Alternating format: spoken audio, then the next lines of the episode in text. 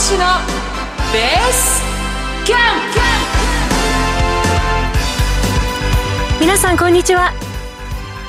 浜田節子です。この時間は投資のベースキャンプをお送りしていきます。この番組では投資教育の専門家やゲストの投資のスペシャリストからお話を伺いまして毎回投資の基礎から応用まで幅広い情報をお届けしていきます。投資で成功するという目標に挑む前のベースキャンプとしてこの番組を聞いて投資に必要な材料やノウハウを蓄積していきましょう。今日もこのお二人と進めていきます。ご紹介しましょう。パーソナリティのグローバルファイナンシャルスクール校長市川雄一郎さんです。はい今日もよろしくお願いします。よろしくお願いします。そして生徒の井上彩香さんです、はい、よろしくお願いします。よろしくお願いします。えー、6月に入りまして、はいえー、さて昨日6月1日からですね、うん、市川校長がお笑い芸人のぺこぱのお二人とタレントの木島明日香さんと YouTube 番組をスタートされたということですね。おめでとうございます、はい、もう投資の初心者というお三方とですね、はい、まあ楽しく一緒に投資を学ぼうという番組なのでぜひね皆さんにもご覧になっていただければなと思っております、はい、はい、撮影は順調なんですか？そうですね。楽しいですね。そうですね、はい、ぜひ皆さんもですねあの投資のベースキャンプの YouTube の概要欄に URL 貼っておきますので、うん、そこから、えぜひご覧になっていただければと思います、はい、お願いします。さて今日は後半で藤富アナリストの米倉則正さんをゲストにお迎えいたしまして今日はですねお題が世界のファンドの主流であるリスクパリティ戦略イールドスプレッドと題しましてじっくりお話を伺ってまいりますのでどうぞ最後までお楽しみになさってください。そしてこの番組は YouTube でも同時配信しています。また番組ウェブサイトには今日の資料がダウンロードできますのでお手元にご用意の上番組をお楽しみください。それでは番組を進めてまいりましょう。この番組はグローバルファイナンシャルスクールの制作協力でお送りします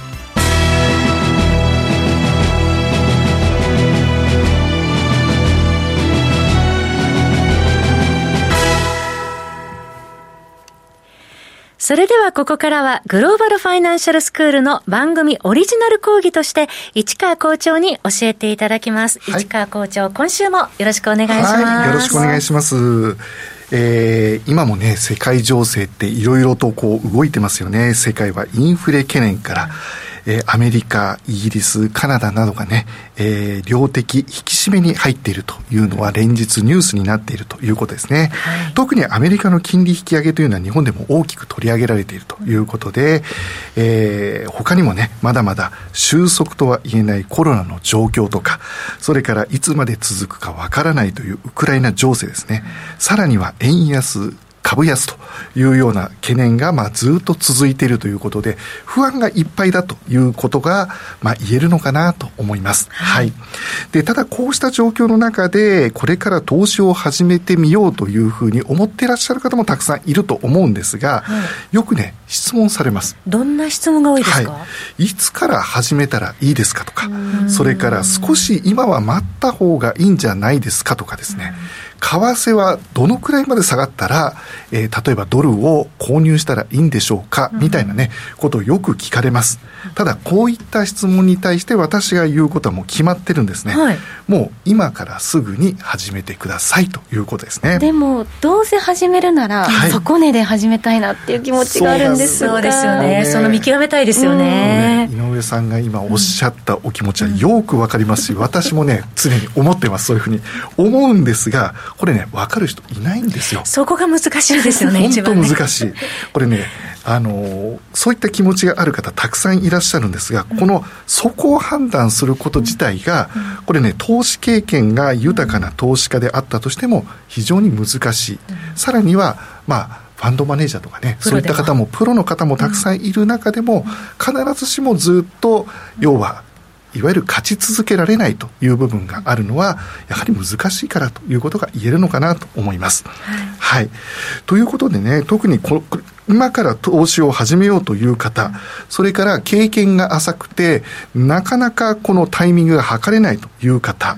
こういった方もではどういったタイミングでやっていけばいいのかっていうことを考えるとこれずっと考えてると時間ばっかり過ぎてしまって結局あの時投資をしておけばよかったって必ずなるんです。なのでもう今から始めてくださいね皆さんね。はい。で、えー、長期的にこういったものを見ていく中で目先のねやっぱり買いこの瞬間に、まあ、注力するということはする必要性はありません。なので、長い目で見たときに、その金融商品、例えばファンドであっても、まあ、株に投資をするということであっても、長く持ち続けたいという銘柄であったり、ファンドであれば、えー、今から投資をしておくのが、まあ、いいのではないかなというところですね。先にとらわれてはいけないと。おっしゃる通りです。はい、このタイミングを測ろうとしたら、もう本当にいつまでたっても投資ができないということになります。はい。で、そこで今回はね、えー、株価の乱高下、もしくはファンドのね、えー、大きな上下、こういったものに関係なく長期的に投資を続けられる手法として、えー、ドルコスト平均法というものについて少しお話をしていこうかなと思います。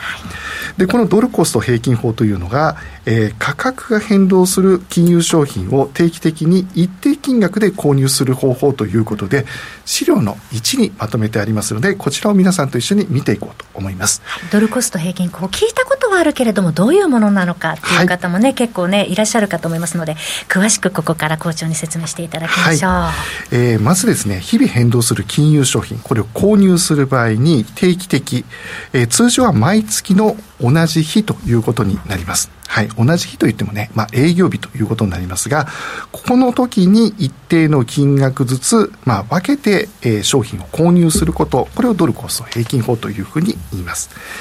で、例えば投資信託をドルコスト平均法で積み立てを、えー、毎月積み立てる場合ですね、これは基準価格が高い時は少なくなります。購入できるのがね。そして、えー、安い時は多くの口数、これを買い付けすることができるため、えー、毎月一定の量、まあ、口数ですね。これを購入する場合と比較して、えー、比較的買い付け単価、これを平準化、つまり鳴らすことができるということになります。はい。で、えー、この方法ですよね。このドルコスト平均法というのは、これまでも以前にね、ゲストでお越しいただいた厚木ジェイソンさんなんかも、まあこういった手法がね、いいんじゃないかなということでお勧めをいただいている手法ということになります。で、この番組でもこれまでもね、分散投資というお話はしてきたんですが、複数の銘柄の購入とか、えー、購入をする、まあ、分散であったり、国を分けるという分散方法。そして同じ銘柄に一度に分散するのではなくて、定期的に、まあ何度もね、えー、時間をまあ、分散するという方法もお話をしてきました。で、今回お話しするね、ドルコスト平均法というのは、この時間的分散というものにあたります。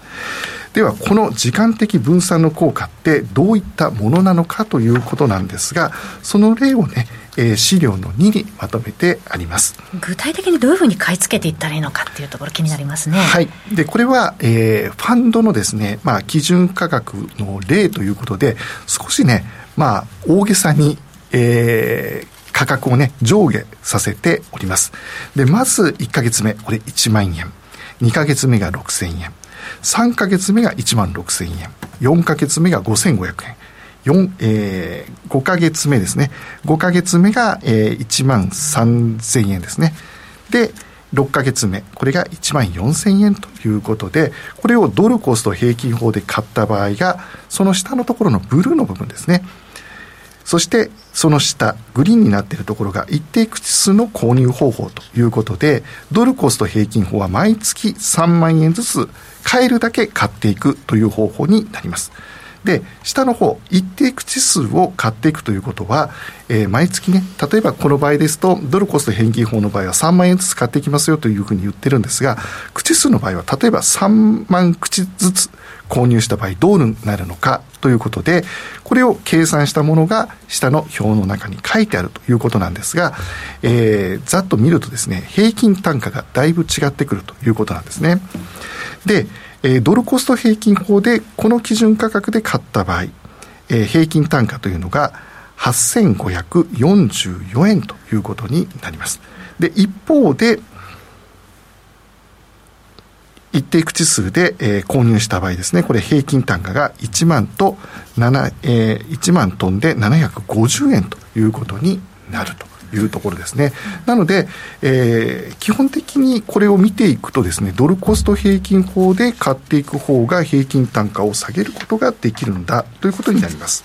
はい。では、このドルコスト平均法のね、特徴をね、もう少し詳しく見ていこうということで、資料の3にまとめてあります。はい、こちらの方ですね。えドルコスト平均法の特徴ということですが、一度にまとまった資金で、えー、価格変動のある金融商品を購入してしまった場合、高値掴みをしてしまって、慌ててしまうということも当然考えられます。ところが、その下ですね、時間を分散することで、リスクの軽減効果が期待できるということですので、株価がね、動いていても気にすることなく、まあ、長期的な目線で見ていくと、非常にいいんだよというところですね。長期的な投資を前提としてますから、基準価格の上下に一喜一憂する必要もないということですよね。おっしゃる通りですね。はい、うん、その通りということことになります。ただね、こういったドルコスト平均法にももちろんメリットだけではなくてデメリットもあるのでそのメリットデメリットもね、はい、しっかりと理解をしておく必要性があると思います。まずメリットから伺いましょうか、はい、これをまとめたのが次のページということになります、はい、主なメリットとデメリットということでまずメリットですね。メリットの部分ですが、えー、毎月少額の投資で積み立てができますよというところですね。なので、少額なのでまとまった資金がなくても始められるし、えー、始めるタイミングにもね、悩まなくてもいいというところがあります。そしてその下、時間分散効果により一度で購入する際に高めず高値掴みをするなどのリスクを軽減できるというところですね。そしてその下ですが、相場環境が悪い時には購入できる口数が増えるので、えー、基準価格が下がっているから、長期的に見ればね、えー、悲しむ必要性はなくてたくさん買えるぞという気持ちになっていただければなと思います、ポジティブに捉えることもできるということですね、そうですね。乱高下ね先ほど浜田さんが言ったように一喜一憂する必要性はないということになります。また校長毎月の出資額決まっているから、うん、予測もつきやすいっていうところもありますよね。おっしゃる通りですよね、うん、次にデメリットもねしっかりと理解をしていこうということでデメリットはこちらの方になるんですが、はい、まず短期投資には向かないということですね、はいで、これ短期投資に向いていないというのは、時間が出るまで、まあ、けえー、結構時間がかかるということと、少額で投資しているので、一度に大きなリターンの期待ができないということになります。そしてその下ですが、えー、購入する商品によって毎月コストがね、まあこれかかり続けるという、かかってしまうというのはこれ仕方がないということ。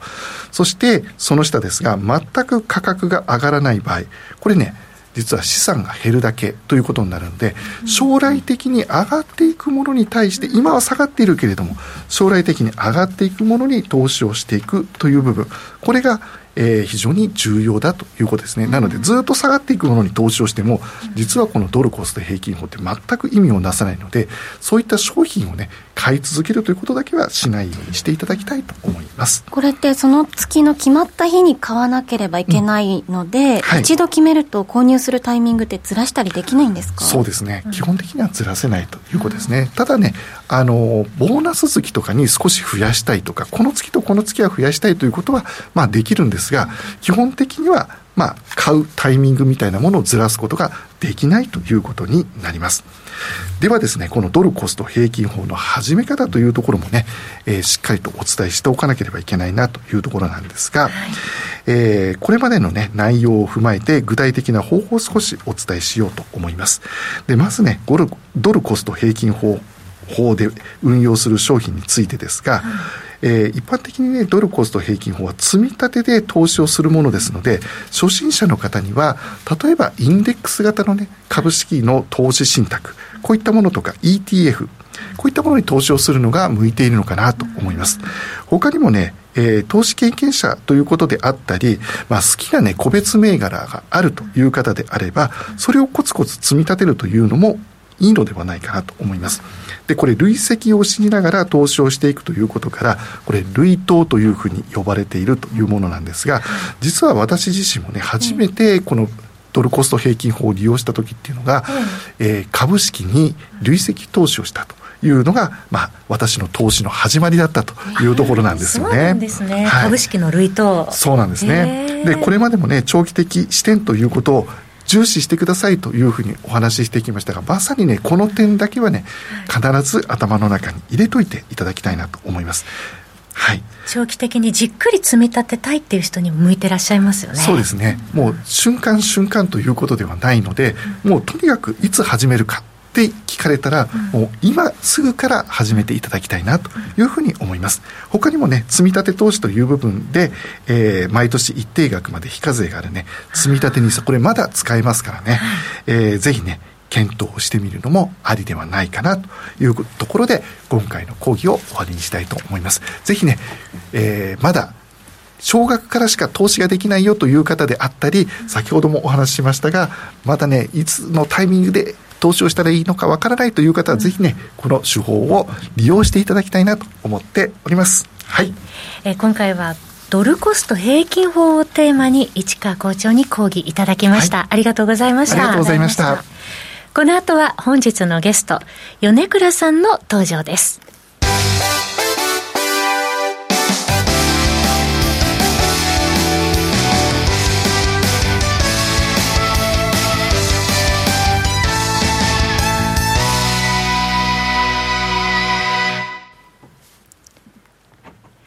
それでは本日のゲストの方をご紹介しましょう。藤富アナリストの米倉則正さんです。米倉さん、こんにちは。こんにちは、米倉です。よろしくお願いいたします。今回はですね、米倉さんに世界のファンドの主流であるリスクパリティ戦略イールドスプレッドと題して、ここからお話を伺っていこうと思いますが、はじめに米倉さんをご紹介させていただきます。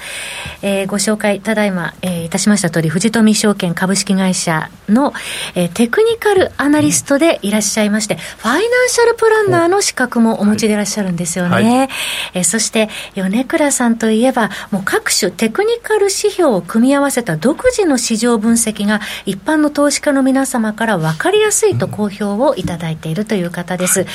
えー、商品のみならず、為替、FX、債券、デリバティブなど、あらゆる金融商品分析を得意とされていらっしゃいます。。えー、そして聞いたところによるとですね、えー、米倉さんはいろんな資格をお持ちだということなんですよね。はい、どんな資格をお持ちなんでしょう？ボイラー2級。ボイラー2級。あとはですね、えー、マンション管理業務主任ですね。はい、あと危険物落収、えー、4類。あと消防設備士、えー、落収6類。あとはトラックの免許大型ですね、あと金融に関係ない、もう何でもありなんで。えすごいたくさんお持ちでいらっしゃいますけれども、はい、はい、どういうきっかけでそれぞれの資格をお取りになったんですか？そうですね。あの、うん、ちょうどリーマンが破綻とか、まあ、あの世の中って景気が良くなったり悪くなったりするじゃないですか、そうですね、その中で、まあ、金融機関のその雇用っていうのは結構不安定、まあ、僕、いろいろやっぱり渡り歩いてたんで、不安定ですから、もしなんか飯食えなくなったら、なんか食い物、食えるもの探さなきゃいけないなというところで、いろいいろ資格を取りました。先読みですね、すでにね。先読みをされてたってことですね。金融でも生きてるっていうことで、えー、今日お話が楽しみですね。はい。でも何か共通してるものってあったりだからそうですね、思いっきりいろんなことができるんですね。あもうどうせダメでもともと、もうそうなったら、えーまあ、トラックディーラーになろうかとか、はい、運転しながらディーリングするという、えー、そういうことも考えながらいろいろ取りました。すごいフレキシブル柔軟に、うん、えー、日々過ごしてらっしゃるっていう 米倉さんですけれどもね。井上さんすごいですよね。すごいですね。なんかもう世の中を知り尽くしているような全然知り尽くして 感じで、えーでもさまざまな視点からやはり視点をお持ちでいらっしゃるからこその分析力っていうのもおありですよね、うん、そうかもしれないですね。はい、え今日はその世界のファンドの主流である戦略をご紹介いただけるということなんですけれども、はい、その中の2つリスクパリティ戦略とイールドスプレッドということではいでね、これからお話を伺っていこうと思います、まあ、こういう題名ですと、はい、多分一般の個人投資家の方は、なんか難しいこと話すんじゃないのって思ってしまうかもしれないんですが、うん。うん、簡単に言うとですね、あの債券の利回りのあの動向っていうのがすごく重要だっていうことと、はい、あとその使い方ですね、うん、たた例えばですねアメリカの、まあ、金利が上昇すればあの円安になるかな、うん。はい、またあの金利が下がれば円高になるかな、まあ、その程度ですよね、はい、ですけど実はですねこのアメリカの金利に対して、えー、株価アメリカの株価ですね、まあ、ニューヨークダウ SP500、ナスダック、うん、これとの連動性もあるわけですね、はい、ですからその辺をお話ししたいのと、あと、例えば、えー、金利が上がればドル円で円安になりますよって言っても、具体的な数字ってなくて、ただの方向性じゃないですか、はい、で方向性だけだと、一般の個人としては、じゃあ買いかって言って買っても、うんなんか急激に今みたいに円高に戻ってきてしまうと、それはやっぱり数字のあの根底がないからですよね。数字の説得力欲しいですよね。そうそうなんです、そこをですねあのイールドスプレッドで説明したいと思ってるんですけども、まあ、これはですね米国主要の3指数と債券利回りとの差からですね割高割安をあの導き出して、はい、まあ、具体的にどういう方法で売買すればいいかと、うん、えー、いうことをお話ししたいと思うんですけども。はい、はいえー、ではその考え方ですね、はい、伺っていきましょうか、はい、あの資料ご用意いただいておりますので、はい、えー、番組のホームページからダウンロードもできるようになっております。ダウンロードできる方はどうぞダウンロードされながらお話をお聞きください、じゃああのまずリスクパリティ戦略とはどういうことかなんですけども、はい、要はですねリスクの割合が均等または一定になるように分散して投資することですね、うんですから、まあ、投資先とすれば株や債券、コモディティといったことで、はい、これを例えば4分の1ずつ分けるのではなく、えー、要するにリスクの割合、リスク量を揃えて、それで運用すると。まあ、こうなこういう話すると、ちょっと難しくなってしまうんですけども、うんはい、えーとまあ、いわゆるボラティリティですよね、うん、ボラティリティが高いものっていうのはリスクが高い、はい、ボラティリティがまあ小さければリスクが少ないっていうようなのはもうこの金融界ではあの当然のことなんですけども、はい、それをですね随時変更調整するんですね。でそういうファンドが今非常に多くてで、逆相関関係の資産を組み合わせるんです。例えば、はい、株であればリスク、えー、先行の買いになりますよね、うん、でその反対にじゃあリスク回避になったら何を買うかっていうと債券とか金ですよね、はいえ。ー、ですからそういうような組み合わせをしていくと実は、うんえー、例えば買い弁当のファンドであれば、はい、下落した際には大損してしまう、はい、逆に売りからのファンドであれば上昇した時に大損してしまうと、うん、それを避けながら割合高になったものを売って割安になったものを買ってその入れ替えを常に行うっていうのが今の多くのファンドが行っていることなんですね、えー、ですから逆に言うと株式のあのボラティリティ要するに変動幅が大きくなると債券の変動幅も大きくなるというような動きになってしまうんですね、はい、で実際ですねじゃあ株と,、えーと、債券を60対40で入れたとしますと、はい、実はこれをリスク換算で計算していくと大体リスクが90%になってしまうんですね、じゃあどういうふうに分ければいいかというと大体株式が20から30%、はい、で債券が大体70から80%でリスクウェイトが50-50になるんです、はい、ですからそれを毎日のように入れ替えを行うわけですね。ですから株価が大きく下がったり大きく上がったりするとそれに対して債券も大きく動いてるっていうのが今のマーケットなんですよね。で、えーと、次の3ページなんですけど、はい、じゃあリスクパリティ戦略のメリットっていうのは何かっていうことなんですけども、えこれシャープレシオって言葉が出てきちゃうとちょっと難しくなってしまうんですけども、はい、要はリスクに対してどれだけのリターンを上げることができるかっていう指標です。うん、で例えばあのリーマンショック以降ですね、うん。あのどちらかというと債券の比率が非常に高くなってます。あそういう傾向があるんですね、はい、なぜかっていうと、はい、リーマンの破綻以降ですね、まあ、100年に一度の金融危機ですから、はい、ずっと債券の金利っていうのは下落基調をたどってるんですね、ですからそういう部分でそうすると債券があの要するに利回りが下がるということは買っとけば儲かるわけなんで、ずっとあの買って買って売って買って売ってずっと買って売ってを続けてれば儲かっちゃったわけですよ。でもう今回あのこれだけインフレ懸念が、まあ、高まっている中であの、F、FRB の方が金融引き締めに動きましたよね。はい、ですからこれで債券の要するに組み入れ比率も変わってくるのかなと。債券を買ってるだけでは利益になくて逆に損が出てしまうと。えー、いうところで非常に今難しいところだと思うんですね、はい、そのような中で読みながらリスク強度を正しく保っていくっていうことをやっているわけですね。であの一般の方ですと、はい、その例えばあのこの例題があるんですけども、はい、利回りが12%投資信託 A と14%の B があったとすれば、うん、えーと、ポートフォリオにリスクそれぞれ 5%10%、うん、で無リスク離散っていうんですか債券の利回りが2%だとするとそれをこのシャープレーションの式に入れると実は、えーと、利回りの小さい方の投資信託 A の方があのー、効率がいい運用ができると。要するにこうやってですねいろんなものを組み入れていって、えー、あの投資効率を高めているのが今のファンドです。数値化していってですね、はい、ですからあの例えば皆さんも銀行とか証券会社に行って、はい。はい、これは利回りのいい投資信託ですよって言って買ってしまってもそうではないということもよくあることですね。ですから逆に言うとあのちょっとした知識としてそういうふうに売り込まれた場合、はい、シャープレシオはどのぐらいですかと。そこがミソですね。あ、そうするとこの人、なんか分かってるんじゃないみたいな。私たち井上さんじゃあ店頭でシャープレシトどのぐらいですかって合言葉で 強い味方の言葉ですね。ねそうです。そういう形でお話しするといいのかもしれません、一方で米倉さんそのデメリットはどういうふうにデメリットはですねこのところやはり大方のそのファンドとか、はい、投機筋の中身っていうのは、えー、このえー、リスクパリティ戦略が多いんですね、はい、ですから逆に言うと、うん、一方向に動くと、はい、みんな同じ方向に動いちゃうんですよ